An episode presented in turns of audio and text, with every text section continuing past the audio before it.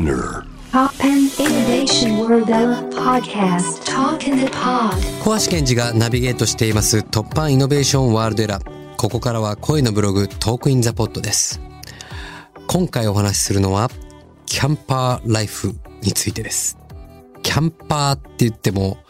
キャンピングではなくてキャンピングカーライフなんですけども実はですね、この春に南の方に、サウスの方に、あの、東京を離れて完全移住することになりまして、それに伴い、実は、キャンピングカーを購入してしまったんですね。まあ、これにはいくつか、まあ、理由があるんですけど、まあ、僕自身のまあそのライフスタイルっていうのは、まあ、割とこう自然と共にって言ったら変ですけど、海に行ってサーフィン、ね、雪山に行ってスノーボード。でもこれってあの、決まりきった時に行くっていうよりは、本当にこう、自然の潮、風、まあいろんな天候状態をこう見ながら行くので、結構、まあ旅好きで日本全国いろんなとこ旅行くんですけど、いつも宿を取るとね、いい宿って結構前から予約しなきゃいけないじゃないですか。まあもちろん予約するんですけど、でも結構何度もね、その時期になるとね、うわ、こっちじゃなかったなって思う時があるんですよ。いや、こっちのや宿は素晴らしいんだけど、宿の方向じゃなくて、波はあっちの方がいいとか、山はあっちの方がいいとか、なんかうわ、それで後悔するみたいなことが結構あって、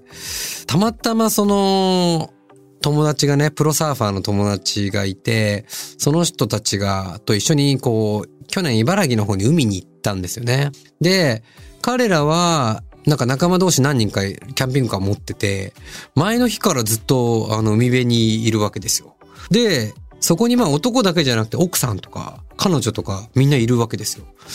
でもさすがに僕は自分の車で行って前の日から嫁子供車に乗っけたまま寝れないですよねっていうことで、僕はもう朝一目をこすりながら行ったわけですよ。結構寒い時期だったんで、まあもちろんこう、ちょっと凍えながら外に出るんですけど、彼らはもう優雅になんかこのキャンピングカーの中でコーヒー飲んで、めっちゃ温まってるし、もう広いところでウェットも着替えられて、めっちゃ楽なわけですね。で、そのまま、明日も波いいから、今日ここで泊まっちゃおうかとかって言ってるんですけど、えー、僕も泊まりたいなって言いながら、さすがに車の中で泊まるの結構きついなと思いながら、で、まあ、しくしくその辺の、あのービジネスホテル探したんですけど、まあなんかあんまりいきなり取るからいい宿も取れずに、いや、これ結構ライフスタイルに僕合ってないな、今の感じ。と思いながら、いや、絶対キャンピングカーしたら変わるから、みたいなことを、すごい勧められて、で、またその友達たちと、この間長野に行った時あったんですけど、彼らは野沢の駐車場に泊まって、普通にみんなで大家族で来てたんですよね。で、朝一キャンピングカーからそのままリフトにやってきたんですけど、え、こんな寒いのに、さすがにエンジンかけてなきゃやばいでしょって言ったら、いやいや、キャンピングカーってのは FF フィーターっていうのがあれば、エンジンなんてかけてなくて全然あったかいから、みたいな。で、そしたら、今日この雪山がいいけども、いや、明日実は良くないみたいな。じゃああっちの山に行こうってことができるんですよね。でも宿取ってると、あっちの山行きたいんだけど、宿取ってるからここにいなければならないっていう状態が結構起きるなって。で、そんなことを勧められてるうちに、なんかいきなりボッと情熱に火がキャンピングカーの灯り始めて、ずっと避けてきたんですけど、都心を離れると駐車場代も安くなるので、じゃあもうこれ勢いで探してみようかなと思ったら、結構このキャンピングカーを探すのにのめり込んでしまって、もうブワーって探して、まあ出てくるんですけど、ちょっと僕はあの、いきなり一発目のキャンピングカーでものすごい高いキャンピングカーっていうよりは、まあやっぱお試しで本当に自分がどんな形でどんなあの居心地がいいかってやっぱ生活してみないとわからないので、まあお試しがてらっていうところもあり、まあちょっと安いのをできるだけ探したいなと思ったので、まあ20年落ちぐらいのやつをこう探したんですけど、まあ20年落ちでいいものってなかなか出てこないんですよ。で、やっぱこのコロナ禍でやっぱキャンピングカームーブムーブって、まあ、ブームメントって結構すごいみたいで、で、とにかくその、あの、友達に、出てきたらすぐ見に行った方がいいからって言われて、で、見に行きたいんですけど、パッて見ると、大体いいところって、長野とか、福岡とか岐阜とか、遠いな、みたいな。で、僕前にね、それでパーって見てた時に、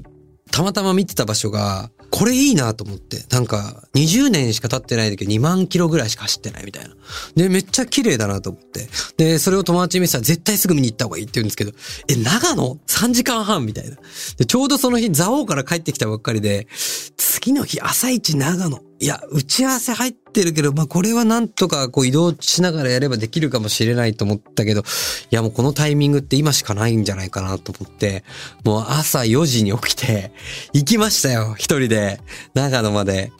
いや、もうね、奇跡の運命の出会いっていうか、まあ、めちゃくちゃいいキャンピングカーの、あのメーカーというか、会社の人と出会って、その方はもともとものすごいものづくりの職人だったんですよね。こう物を自分で作ったりとか、絵も上手くて絵も描いて。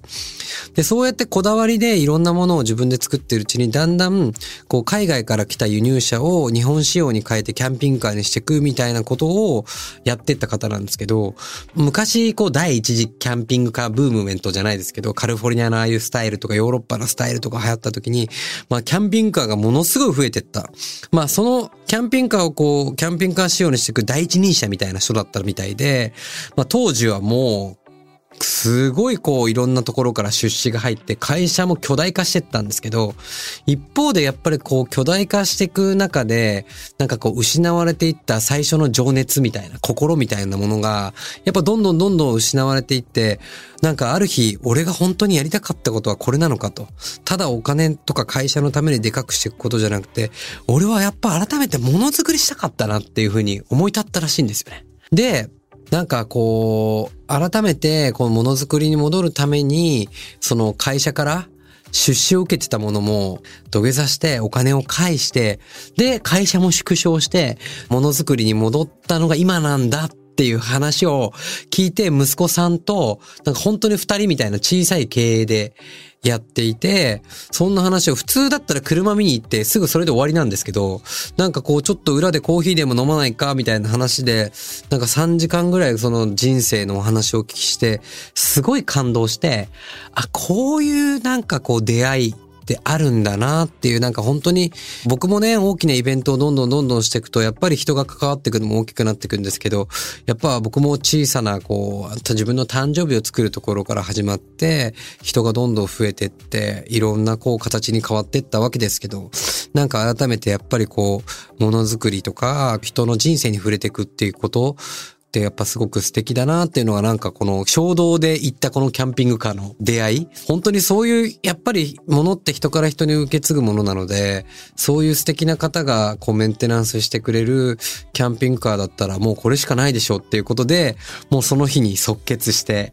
キャンピングカーを逆に言うと1台しか見てないんですけど購入してしまいましたっていう。でもなんかこれによってね、家族と行く場所が結構変わってくんじゃないのかなと。まあ今までだったら本当に、例えばパッと今、あ、波があるから、伊豆、例えば行きたい。って言っても宿がないから行けないとか、あと逆に言うと朝一だけ行きたいと思っても前の日から泊まれないとかあったんですけど、まあキャンピングカーがあると、まあなんか家族にとっても待ってる間もあの楽しめるし、あとやっぱりその行きたいところに行けるっていう良さもあるのかなと。まあもちろんまだまだね、日本にはいろいろこうキャンピングカーが止めにくい道路問題とか駐車場問題とか課題は多いです。実際僕もね、今キャンピングカーのね、駐車場が見つかりません。結構土地ワールドにいろんな駐車場行くんですけど、もう門前払いってぐらいに、いやー無理ですねって言われちゃうんですよね。やっぱそういうこう問題はいろいろあるんですけど、やっぱまあでも自分がやっぱりちゃんと改めてキャンピングカーを乗ってみないと、本当にどういうのが素敵で、どういうのが課題なのかってわからないので、ぜひ自分を実験台にして、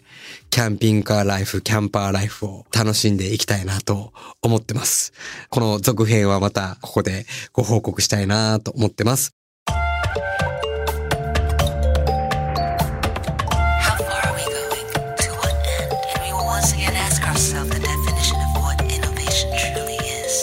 You're listening to J-Wave Innovation World Era podcast.